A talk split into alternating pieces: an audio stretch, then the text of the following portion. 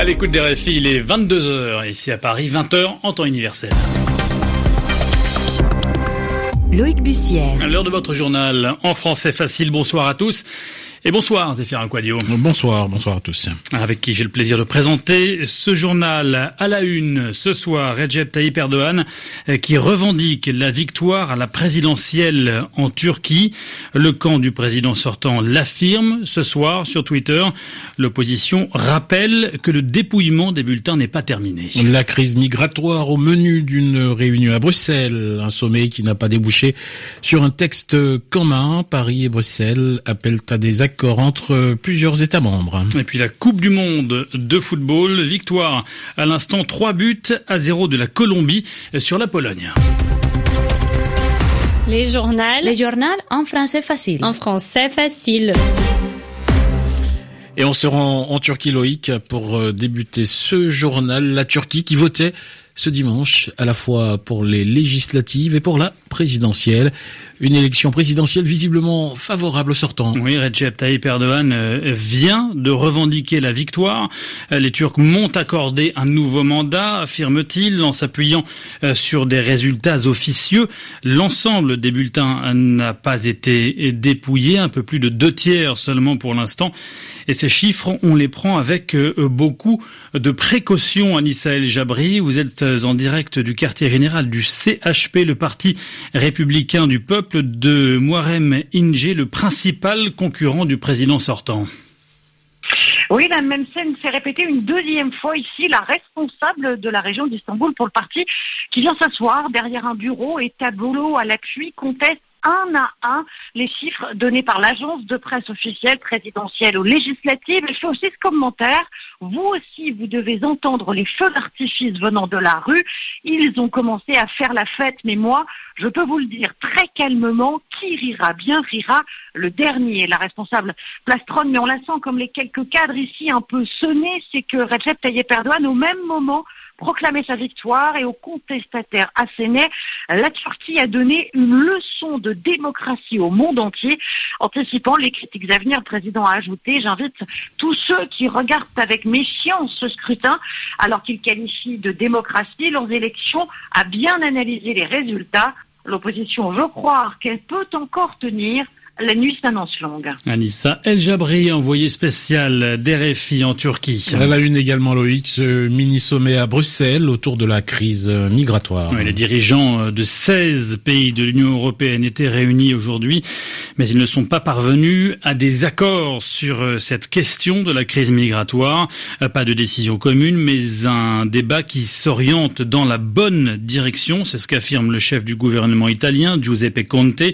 Emmanuel Macron et son homologue allemande Angela Merkel appellent de leur côté à des accords entre plusieurs États membres face aux défis migratoires, et ce pour dépasser l'absence de consensus entre tous les pays de l'Union. Et on prend la direction de l'Arabie saoudite, un pays où les femmes peuvent désormais conduire. ce n'est pas possible avant ce dimanche. Passer le permis de conduire leur était interdit. La réforme entrée en vigueur aujourd'hui est attribuée à Mohamed Ben Salman, le prince héritier d'Arabie Saoudite, qui affiche une volonté de transformer son pays économiquement et socialement. C'est ce qu'explique l'économiste Talat Hafiz? Écoutez. One of the major obstacles L'un des principaux obstacles entre les femmes et le marché de l'emploi jusqu'à présent, c'était le transport. En autorisant les femmes à conduire, elles peuvent plus facilement accéder à un travail. Donc cela va être simplifié. Mais il y a aussi un, un autre aspect économique. Cette mesure ne va pas éliminer 100% des chauffeurs, mais au moins 25%. Donc il y a un intérêt pour celles qui pourront désormais se passer de ces dépenses. Je pense que c'est une décision très sage. Je n'ai pas entendu dire qu'elle pose des problèmes.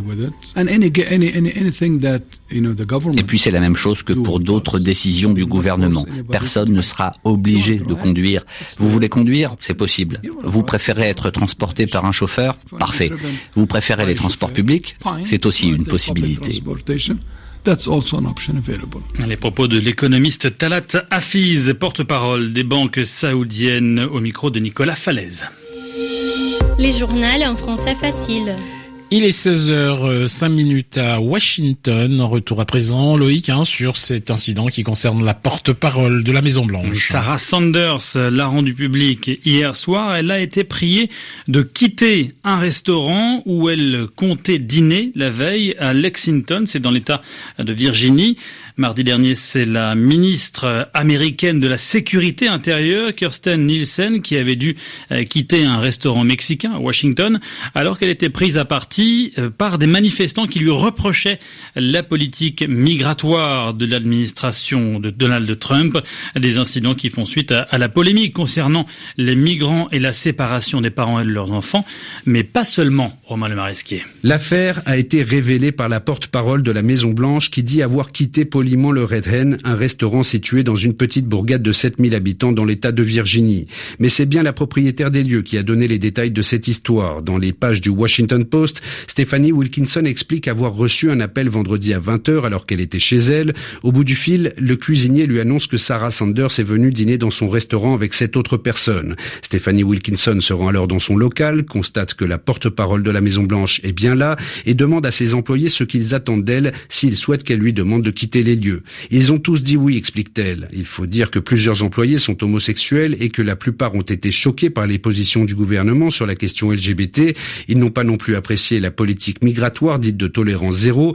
Dans cette petite ville qui a majoritairement voté contre Donald Trump lors de l'élection présidentielle, les politiques menées par cette administration sont mal perçues. Stephanie Wilkinson n'a donc pas hésité à expliquer à Sarah Sanders que son restaurant avait des valeurs, l'honnêteté, la compassion encore la coopération, raison pour lesquelles elle lui a poliment demandé de quitter son établissement. Une précision signée Romain Le Maresquier. Un mot avant de refermer ce journal de la Coupe du Monde de football en Russie avec la victoire il y a quelques minutes de la Colombie sur la Pologne. Trois buts à zéro. La Colombie qui peut encore espérer se qualifier si elle bat le Sénégal jeudi. Un peu plus tôt justement dans ce groupe H, celui de la Colombie, le Sénégal et le Japon ont fait match nul. Deux buts partout à signaler également la très large victoire victoire de l'Angleterre sur le Panama, 6 buts à 1. Les Anglais qui valident leur ticket pour les huitièmes de finale RFI, 22h07 à Paris.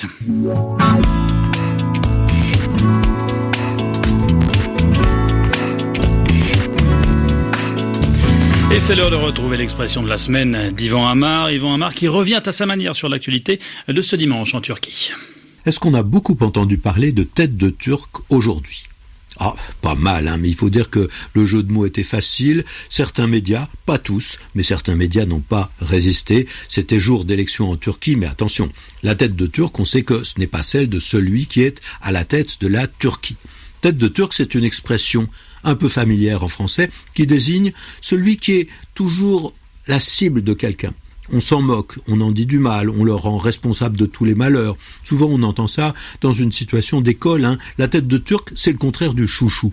Le chouchou, on lui passe tout, on l'avantage, on le favorise. Et au contraire, celui qui est tête de Turc, le professeur, est toujours en train de le réprimander, de l'accuser quand quelque chose ne va pas. L'expression s'emploie dans d'autres circonstances. Hein. Dans le débat politique, euh, une personnalité politique peut avoir sa tête de turc et à l'Assemblée nationale dire toujours du mal du même, sans prendre toujours à la même personne. Mais pourquoi tête de turc?